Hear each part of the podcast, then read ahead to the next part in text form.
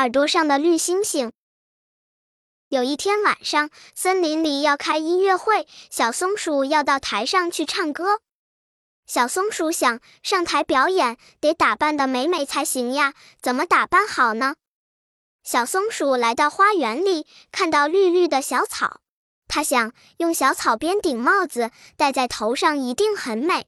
小松鼠刚要去摘小草，小草叫起来：“别摘我，别摘我，我痛的呀！”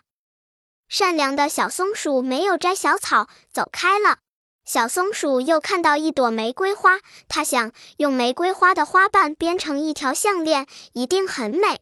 小松鼠刚要去采玫瑰花，玫瑰花叫起来：“别采我，我痛的呀！”善良的小松鼠没有摘玫瑰花，走开了。这时候，正好有两只萤火虫躲在一片树叶底下。他们说：“绿绿的小草是我们玩的地方，红红的玫瑰花是我们睡觉的地方。小松鼠不摘草，不采花，它真好。”晚上，月亮出来了，小松鼠什么也没打扮，就去参加音乐会。森林音乐会开始了，第一个上台表演的就是小松鼠。幕布一拉开，台下所有的观众都惊呆了。小松鼠今晚真漂亮，它的两只尖尖的小耳朵上有两颗绿茵茵的小星星。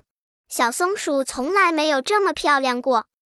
小松鼠的歌唱的那么好听，满天的星星都出来了，眨着眼睛静静的听。谁也没有看出来，小松鼠耳朵上的绿星星就是两只萤火虫。连小松鼠自己也不知道。本篇故事就到这里，喜欢我的朋友可以点击屏幕右上方订阅，关注主播，每日更新。